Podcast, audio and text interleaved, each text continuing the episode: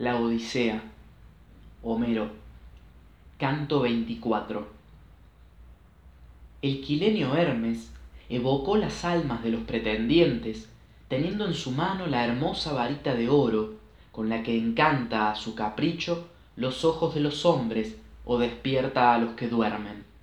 Y con esta varita guiaba a las almas que le seguían temblorosas de igual modo que los murciélagos en el fondo de un divino antro vuelan chillando cuando uno de ellos cae de la roca donde en masa están adheridos, así las almas temblorosas y el bienhechor Hermes precedíales en busca de los largos caminos.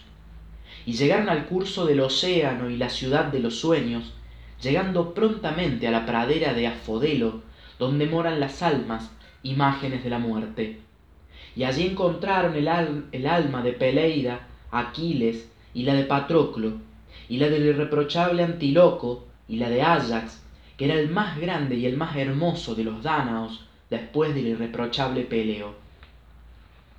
Todos se reunían en torno a éste, cuando llegó el alma doliente de la atrida Agamenón, seguida de las de todos aquellos que, muriendo en la morada de Egisto, habían sufrido su destino y dijo la primera, el alma de Peleo, Atrida, creíamos que eras entre todos los héroes el más grato a Zeus que se regocija con el rayo, porque mandabas a numerosos y valientes varones en la tierra de los troyanos, donde los de Acaya han sufrido tantos infortunios.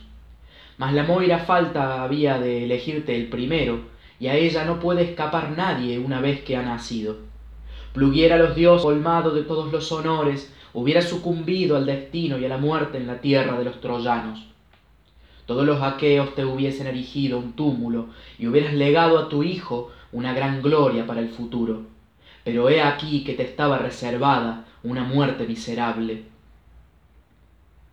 Dichoso hijo de Peleo, Aquiles, semejante a los dioses, tú hallaste la muerte ante Troya, lejos de Argos, y los más valerosos de los hijos troyanos y aqueos se mataron mutuamente combatiendo por ti, y yacías tendido entre un torbellino de polvo grande, ocupando un ancho espacio, olvidado de los caballos. Nosotros combatimos todo el día, y no hubiéramos cesado de combatir si Zeus no nos calmara mandándonos una tempestad. Después de sacarte del campo de la refriega y llevarte las naves, te colocamos en un lecho lavado ya tu arrogante cuerpo con agua tibia y ungido con aceite. Y a tu alrededor los dánaos derramaban lágrimas amargas y se cortaban los cabellos. Y entonces salió tu madre de las aguas con las inmortales diosas marinas al conocer la nueva, pues nuestras voces habían llegado hasta el fondo del mar. Un gran terror sobrecogió a los aqueos, y huyendo todos se hubieran dirigido a las naves abiertas si un hombre lleno de antigua prudencia Néstor no les hubiese detenido. Vio que aquello era lo más conveniente. Arengóles diciendo, Deteneos, argivos, no huyáis, hijos de Acaya. Una madre sale de las aguas con las inmortales diosas marinas para ver a su hijo que ha sido muerto.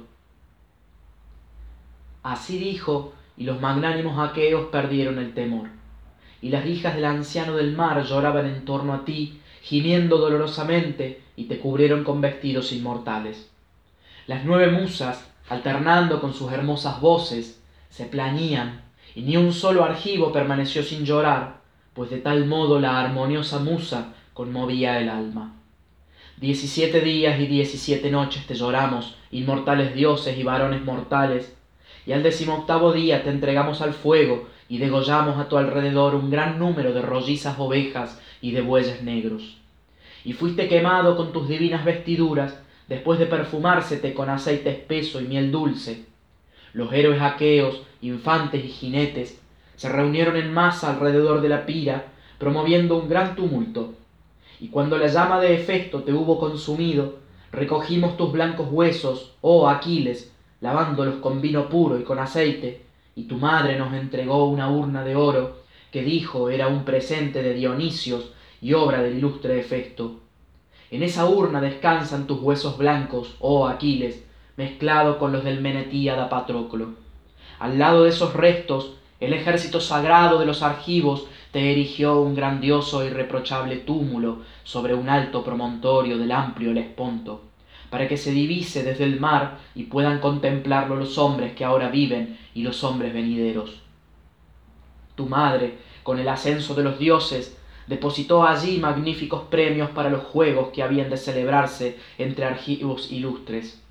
Me he encontrado en las exequias de un buen número de héroes, cuando los jóvenes se aprestan ante la tumba de un rey a ceñirse e intervenir en el certamen. Pero hubieras admirado sobre todo en su corazón los premios que la diosa Tetis, la de los pies argénteos, colocó en el suelo para que los que celebraron en tu honor, porque eras grato a los dioses. Por tanto, Aquiles, si es verdad que has muerto, tu nombre no se ha olvidado, y entre los hombres todos tu gloria siempre será inmensa. Pero yo, que he ganado con escapar vivo de la guerra, a mi regreso Zeus me reservaba una muerte deplorable por las manos de Egisto y de mi pérfida esposa. Mientras así hablaban, el mensajero matador de Argos se acercó a ellos conduciendo las almas de los pretendientes vencidos por Ulises. Y todos, cuando las vieron, corrieron espantados ante ellas. Y el alma del atrida Agamenón reconoció al ilustre Anfimedón, hijo de Melantio, porque había sido su huésped en Ítaca. Y habló primero el alma del atrida para decirle, Anfimedón, qué desgracia habéis sufrido para venir a la negra tierra tantos ilustres varones de la misma edad no se elegirían fácilmente otros más plecaros en una ciudad. Os ha matado Poseidón a bordo de vuestras naves, suscitando los vientos furiosos y las olas enormes. ¿O acaso hombres enemigos os mataron en tierra firme porque les robabais sus bueyes y sus hermosos rebaños de ovejas? ¿O fuisteis muertos combatiendo por vuestra ciudad y por vuestras mujeres? Respóndeme, que yo he sido tu huésped. ¿No recuerdas que fui a tu morada con el divino Menelao a fin de instar a Ulises a que nos siguiera a Ilios a bordo de las sólidas naves de bancos de remeros. Durante un mes navegamos por el vasto mar y apenas pudimos persuadir a Ulises, devastador de ciudades. Y le respondió el alma de Anfimedón, Ilustre rey de hombres, Atrida Agamenón, recuerdo todas esas cosas y te diré sin mentira el fin desdichado de nuestra vida. Nosotros éramos los pretendientes de la esposa de Ulises, ausente ya desde largo tiempo. Ella no rehusaba ni daba cumplimiento a las odiosas nupcias, mas nos preparaba la muerte y la quer negra. Y meditó en su ánimo otra astucia, pues se puso a tejer en su aposento una gran tela larga y fina, y nos dijo al punto Jóvenes, mis pretendientes, puesto que el divino Ulises ha muerto, esperad, para optar a mis nupcias, a que yo haya acabado, no se me inutilicen los hilos, este lienzo, para que el héroe Laertes tenga sudario cuando le coja la moira funesta de la muerte inexorable, y no pueda ninguna mujer aquea reprocharme ante todo el pueblo que un hombre que ha poseído tantos bienes haya sido enterrado sin mortaja. Así dijo, y nuestro generoso corazón se dejó convencer. Y entonces, durante el día tejía la gran tela, y durante la noche, a la luz de las antorchas, deshacía lo tejido. Así, por espacio de tres años, ocultó su argucia y engañó a los aqueos. Pero cuando el cuarto llegó y pasaron los meses y los días, una de sus doncellas, que conocía su engaño, nos lo dijo. Y la sorprendimos deshaciendo su hermosa tela, y contra su voluntad se vio compelida a terminarla. Y terminó, en efecto, aquella hermosa tela, semejante por su brillo a Helios y a Selene. Mas he aquí que un daimón enemigo trajo a Ulises de alguna parte y le llevó a un rincón de sus campos, allí donde habitaba su porquerizo. Y allí llegó también el caro hijo del divino Ulises, de retorno, a bordo de su negra nave de la arenosa Pilos. Y meditaron la muerte de los pretendientes, y se dirigieron a la ilustre ciudad, llegando Ulises el último, pues Telémaco le precedía. El porquerizo condujo a Ulises cubierto de harapos y semejante a un mendigo encorvado sobre su báculo. Y así llegó de súbito y ninguno de nosotros ni los de más edad los reconocimos. Y le ultrajamos con palabras injuriosas y con golpes, pero él soportó mucho tiempo en su palacio, pacientemente, las ofensas y los golpes. Y cuando el espíritu de Zeus tempestuoso le hubo irritado, descolgó las viejas armas con la ayuda de Telémaco y las colocó en las estancias altas que cerró con cerrojos. Después rico en astucias, mandó a su esposa que trajera a los pretendientes el arco y el brillante hierro para la prueba en que debíamos parecer miserablemente, y había de constituir el origen de la matanza. Y ninguno de nosotros pudo tender las cuerdas del sólido arco, que éramos en verdad demasiado débiles. Cuando el arco iba a llegar a las manos de Ulises, nos indignamos amenazantes a fin de que no se lo entregara, a pesar de que lo pedía con insistencia. Solo Telémaco no se opuso, sino que le animaba, y el paciente y divino Ulises, tomando el arco, lo tendió fácilmente y mandó una flecha a través del hierro. Luego, erguido sobre el umbral, extendió a sus pies las veloces flechas y atravesó al rey Antinoo. Después, mirando por doquier, lanzó sus dardos mortales contra todos los pretendientes que caían confundidos y entonces reconocimos que alguno de los dioses le ayudaba. A la vez, su hijo y sus dos criados, amparándose en su fuerza, mataban aquí y allá, y espantosos gemidos se alzaban y la tierra manaba sangre. Así hemos perecido, Agamenón. Nuestros cadáveres, abandonados, yacen aún en la morada de Ulises, y nuestros amigos en sus casas no saben la noticia, que si no, hubieran lavado la sangre negra de nuestras heridas y nos enterrarían gimiendo pues tales honores se deben a los muertos. Y le reconoció el alma de la Atrida. Dichoso hijo de Laertes, prudente Ulises, en verdad que posees una esposa de grandes virtudes, ya que el sabio corazón del irreprochable Penélope, hija de Icasio, no se olvidó jamás del héroe Ulises, con quien se había desposado virgen. Por eso, la fama de su virtud no perecerá, y los inmortales inspirarán a los hombres de la tierra graciosos cantos en honor de la discreta Penélope. No obró así ciertamente la hija de Tíndaro, matando al marido con quien se casó virgen. Y también un odioso canto le recordará a los hombres, y vergonzante memoria se extenderá a todas las mujeres, hasta aquellas que fueran virtuosas. Mientras así hablaban en la morada de Edes, entre las tinieblas de la tierra, Ulises y los suyos fuera ya de la ciudad, llegaron pronto al hermoso huerto de Laertes, que él mismo adquiriera en otro tiempo, después de haber sufrido mucho. Allí estaba su casa, rodeada de pollos, sobre los que se sentaban, comían y dormían los criados que trabajaban para él.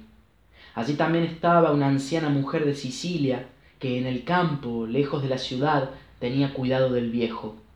Y entonces dijo Ulises a los dos pastores y a su hijo, entrad en la bien construida casa y matad para el almuerzo un cerdo, el mejor de todos. Yo, probaré a mi padre por ver si me conoce cuando me vea o me desconoce después de tanto tiempo pasado lejos de él. Diciendo así, entregó sus armas de guerra a los criados que al punto penetraron en la casa, y bajó al huerto y no halló ni a Dolio ni a ninguno de sus hijos, ni a ninguno de los criados habían ido a reunir zarzas para cercar el huerto, precedidos del anciano. Y Ulises halló a su padre solo en el huerto, arrancando hierbas, vestido con una túnica sórdida, desgarrada, rota. Había ajustado a sus piernas, para evitar rasguños, unas grebas de cuero rosado. Llevaba guantes en las manos para librarse de las zarzas y en la cabeza un casco de piel de cabra que hacía su aspecto más miserable. El paciente y divino Ulises, al ver a su padre agobiado por la vejez, henchido de un hondo pesar, derramó lágrimas, en pie bajo un alto peral, y dudó en su espíritu y en su corazón si abrazaría a su padre, diciéndole cómo había retornado al suelo de su patria, o si le preguntaría primero para probarle. Y pensó que era preferible tentarle con palabras mordaces. En consecuencia, el divino Ulises fue hacia él que se hallaba a la sazón cavando con la cabeza inclinada un hoyo alrededor de un árbol, y aproximándose le habló así. Oh anciano, no eres en verdad inhábil para cultivar un huerto. Todo está aquí bien atendido, el olivar, la viña, la higuera, los perales. Ninguna parcela de tierra está abandonada en este huerto. Sin embargo, te diré, y no se enoje por ello tu corazón, que no pones iguales cuidados en ti mismo. Soportas a la vez la triste ancianidad y los sucios y vergonzosos vestidos que te cubren. Tu Señor no te tendrá sin duda en ese abandono a causa de tu pereza, y nada hay en tu aspecto de servil, sino que por tu hermosura y majestad te semejas a un rey. Eres como aquellos que, después de bañarse y comer, duermen en un mullido lecho, según es costumbre entre ancianos. Mas dime la verdad, ¿a quién sirves? ¿De quién es el huerto que cultivas? Dime la verdad para que yo la conozca. Si he llegado a Ítaca, según me ha dicho un hombre que acabo de encontrar y me parece insensato, pues ni ha sabido escucharme ni responderme, cuando le he preguntado si un huésped mío vive todavía o ha muerto y descendido a las moradas de Edes. Mas a ti te lo diré, óyeme y entérate. Yo di otro tiempo hospitalidad en el querido suelo de la patria a un hombre que llegó a mi casa, el de más calidad de los extranjeros errantes. Decía que había nacido en Ítaca y que su padre era Laertes Arquesiada. Yo mismo le conduje a mi palacio y le recibí con cordialidad. Se guardaban muchas riquezas en mi casa y le hice valiosos presentes hospitalarios, pues le di siete talentos de oro bien labrado, una crátera floreada en plata maciza, doce mantos sencillos, otros tantos tapices, doce mantos de más rica consistencia y otras tantas túnicas, y además cuatro mujeres que eligió él mismo, hermosas y muy hábiles en todas las labores. Y su padre le contestó llorando, Forastero, te encuentras en efecto en la comarca por la que preguntas, mas unos hombres injustos y procaces la oprimen, y los presentes de que acabas de hablar se han perdido. Si hubieras hallado a tu huésped en Ítaca, te despidiera después de haberte ofrecido hospitalidad y de haberte colmado de tantos regalos como tú le hiciste a él, según es costumbre. Y ahora dime, ¿cuántos años hace que recibiste a tu huésped desgraciado, que sin duda era mi hijo, o jamás él lo fue? Oh triste, lejos de sus amigos y de su tierra natal, o los peces le han devorado en el fondo del mar, o en tierra firme ha sido destrozado por las fieras y los pájaros, pues ni su madre ni su padre, los que hubimos de engendrarle, le hemos podido llorar al darle tierra. Y su propia esposa, también dotada de riquezas, la prudente Penélope, tampoco ha llorado sobre su lecho fúnebre al esposo bien amado, ni ha podido cerrar sus ojos, que es honor debido a los difuntos. Pero dime la verdad para que yo lo sepa. ¿Quién eres entre los demás hombres? ¿Cuáles son tus padres y tu patria? ¿Dónde está anclada la nave que te ha conducido aquí, así como a tus compañeros? ¿Viniste como un pasajero en nave extraña, que después de dejarte en tierra ha continuado su camino? Y el prudente Ulises, respondiéndole, dijo así, Te diré toda la verdad. Nací en Alibas, donde tengo mis ilustres lares. Soy hijo del rey Afidas Polipemonida, y mi nombre es Epérito. Un daimón me ha traído aquí contra mi voluntad de las costas de Sicania, y mi nave está encallada lejos de la ciudad en la orilla. Hace cinco años que Ulises abandonó mi patria. Cuando partía volaron los pájaros a su derecha y yo le despedí, regocijándome, y él también partió contento. Y esperábamos en nuestra alma volver a vernos y obsequiarnos con espléndidos presentes. Así habló, y una nube sombría de dolor envolvió a Laertes, que suspirando profundamente cubrió de polvo con ambas manos su cabeza blanca. Se conmovió el alma de Ulises y un picor agudo subió hasta sus narices viendo así a su querido padre. Adelantándose le estrechó en sus brazos y besándole le dijo Padre, yo soy el que esperas que regreso después de veinte años a la tierra patria.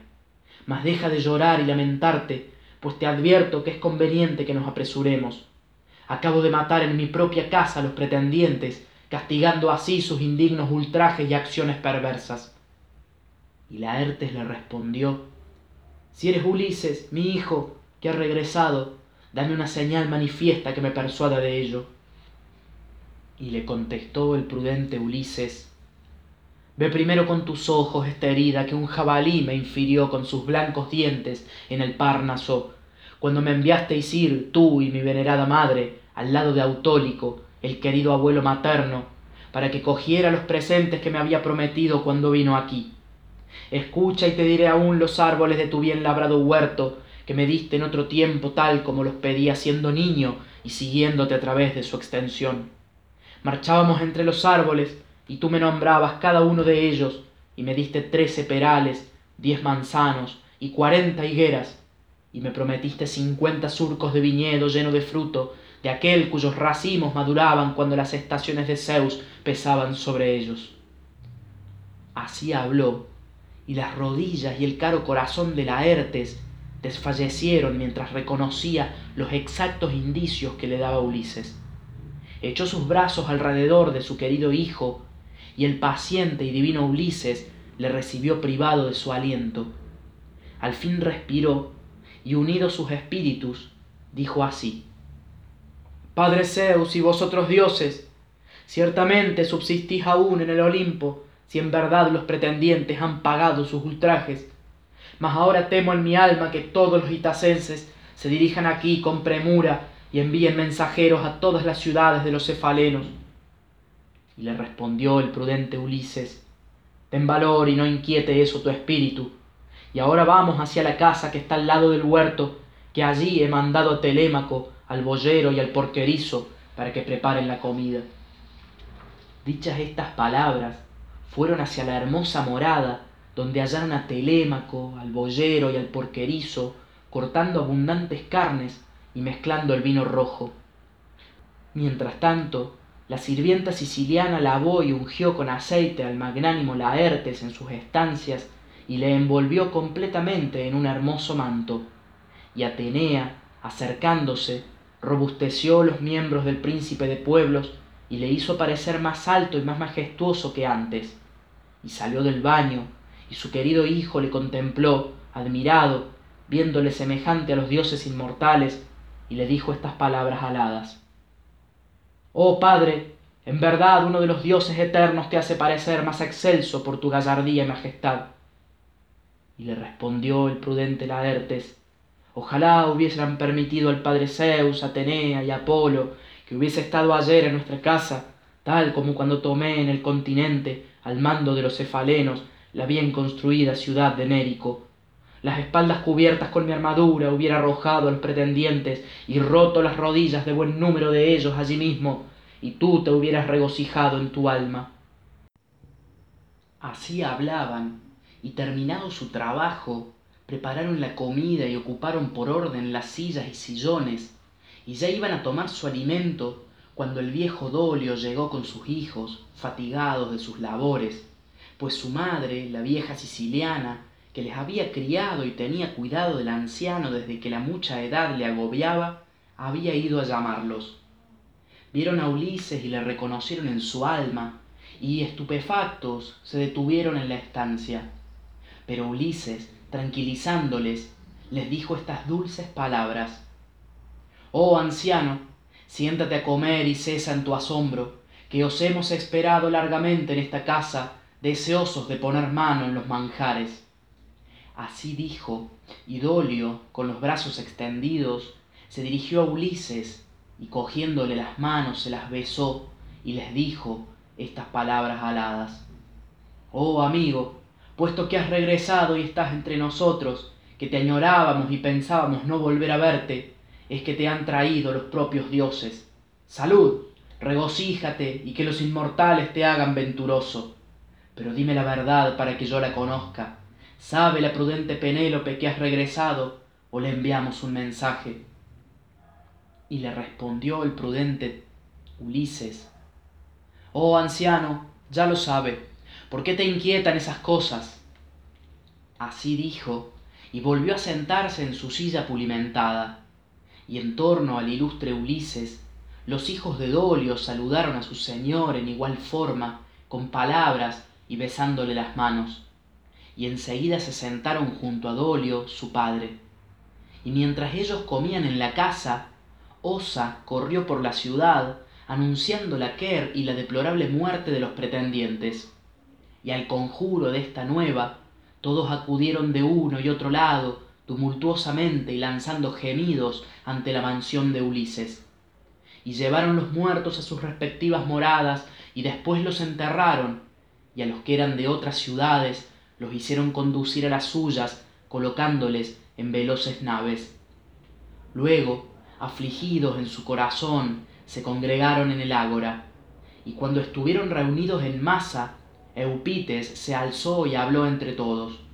y un dolor intolerable afligía su corazón a causa de la pérdida de su hijo Antinoo, a quien el divino Ulises había matado el primero.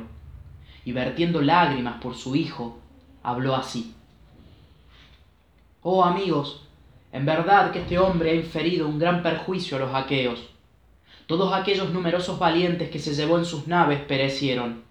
Perdió también las abiertas naves, perdió a sus conciudadanos, y he aquí que, a su retorno, ha matado a los más bravos cefalenos.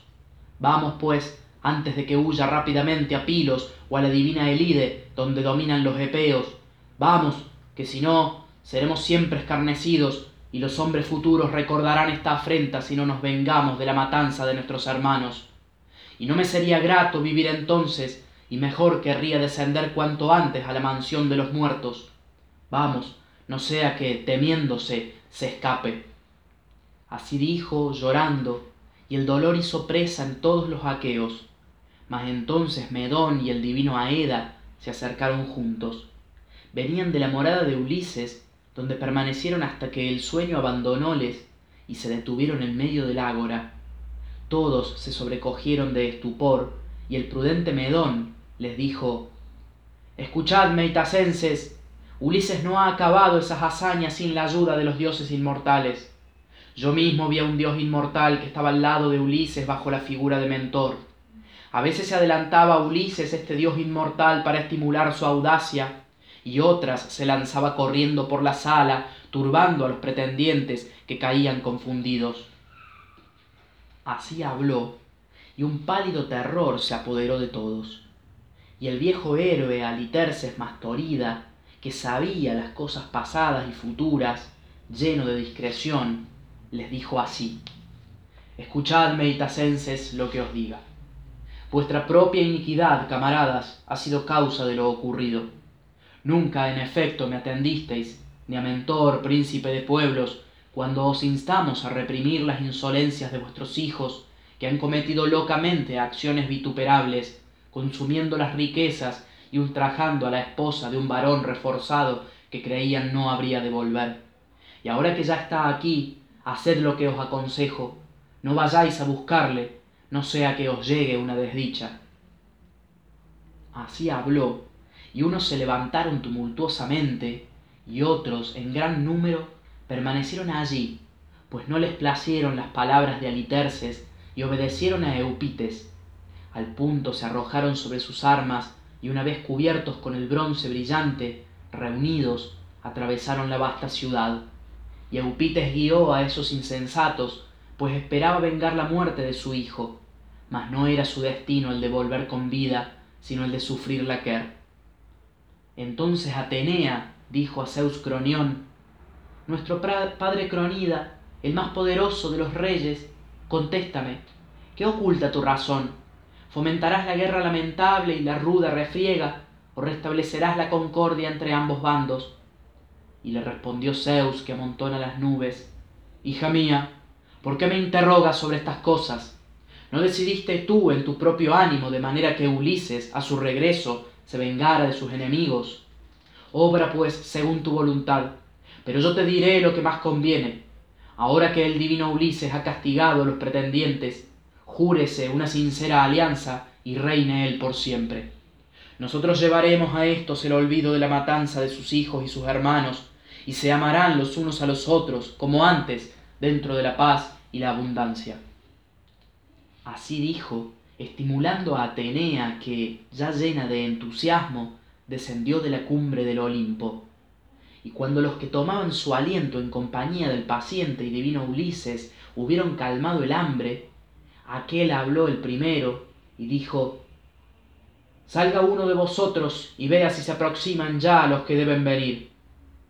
Así habló, y uno de los hijos de Dolio salió según mandara, y en pie, desde el umbral, vio la turba que se acercaba, y al punto dijo a Ulises estas palabras aladas.